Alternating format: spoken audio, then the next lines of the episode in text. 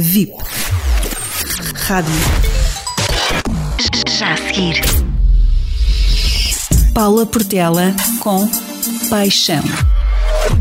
Chama-se Leo. É holandês, tem 88 anos e ficou viúvo há três semanas. Começou a trabalhar nas minas muito jovem.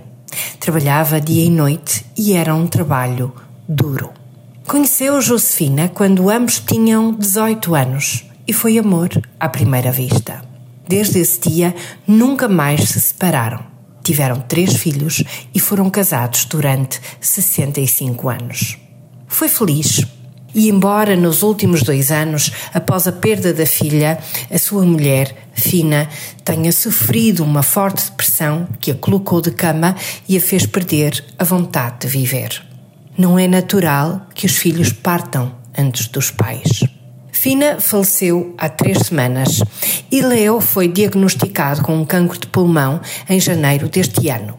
Devido à sua idade, decidiu não se sujeitar aos tratamentos de quimioterapia, tendo optado por manter a sua qualidade de vida, pelo menos enquanto puder. Leo adora viajar e sempre viajou durante a sua vida. Visitou vários países e viajou em família. Leo tem os olhos azuis que falam por si e uma pele morena numa cara simpática que guarda um sorriso que gera empatia em toda a gente. Leo é um homem interessante e não fosse a sua doença, creio que ele ainda seria capaz de fazer palpitar alguns corações de senhoras da sua idade. Leo não é um homem de muitas falas e já sofreu perdas significativas na sua vida. Quando aceitou o meu convite para viajar conosco para o Porto, surpreendeu-me. A coragem e a sua força são movidas pela alegria e pela curiosidade de conhecer coisas novas em cada momento. Nos últimos dias, viajamos pelo norte de Portugal, desde a Régua, Caminha, Monção e Porto alugamos uma cadeira de rodas para que possa ter mais mobilidade.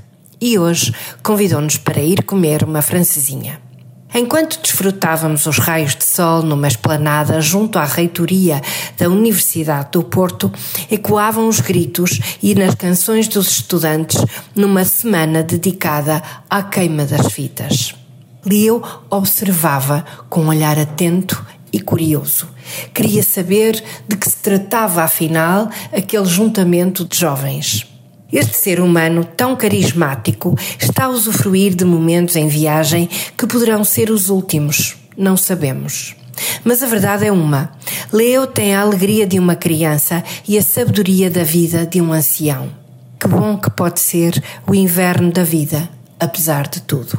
Assim saibamos aproveitar todos os momentos da vida como ele também ainda o faz. Parabéns, Leo, e obrigada por estes momentos.